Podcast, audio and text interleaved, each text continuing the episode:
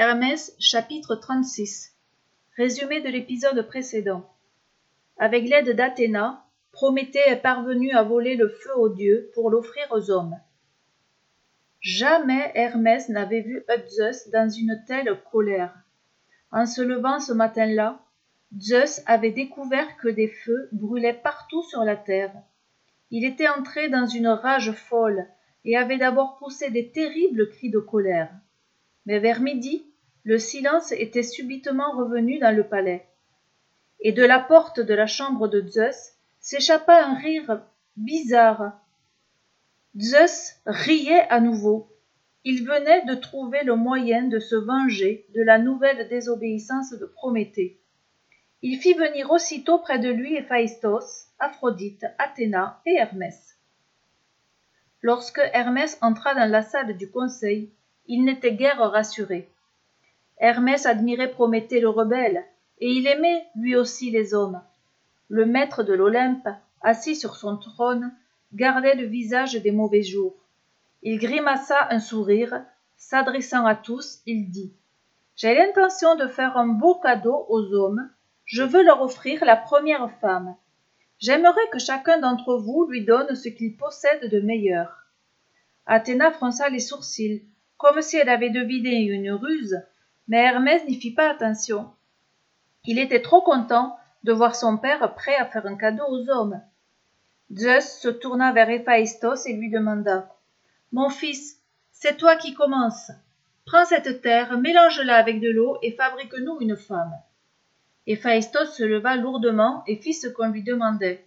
Il se mit à modeler le corps d'une femme dans la terre humide.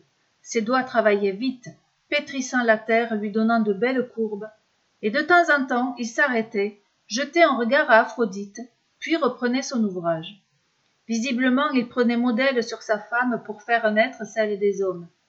Peu à peu, une splendide créature surgit de la masse de terre, une créature à l'image de la plus belle des déesses.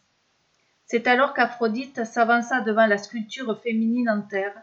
Elle lui posa ses mains sur les épaules et dit Puisque tu me ressembles, je te donne la beauté et la séduction. Aussitôt la statue eut un charme irrésistible. Hermès s'approcha à son tour. Et moi je te donne les belles paroles et le goût du langage, dit-il. Mais Zeus intervint. N'as-tu pas autre chose, mon fils, quelque chose qui fasse vraiment partie de ta personnalité à rajouter? Réfléchis bien. Ah, mais si s'exclama Hermès, et se tournant vers, joyeusement vers la femme en terre, il lui dit Je t'offre aussi la curiosité, mon immense curiosité.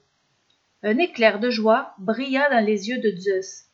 Hermès venait de participer au piège tendu aux hommes par son père, mais cela, il l'ignorait. Athéna vint près de la future femme et lui offrit de beaux vêtements et de splendides bijoux. Puis elle lui posa sur le front un diadème et un voile de mariée, et en profitant pour lui glisser discrètement à l'oreille Je t'offre aussi l'intelligence.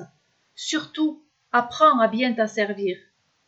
Pour finir, Zeus se leva et dit Tu t'appelleras Pandora, ce qui veut dire cadeau de tous, et tu seras la première femme des humains puis il souffla la vie à l'intérieur de la statue.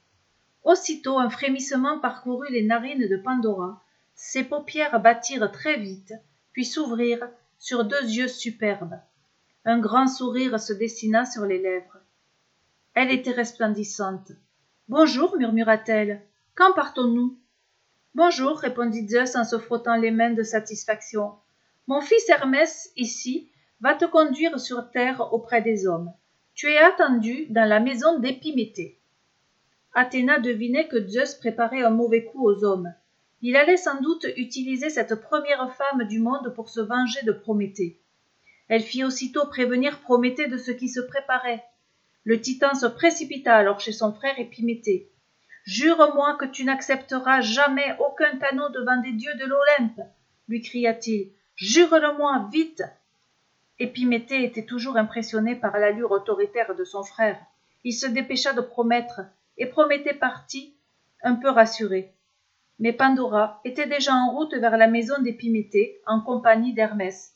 Épiméthée saurait-il refuser un tel cadeau À suivre?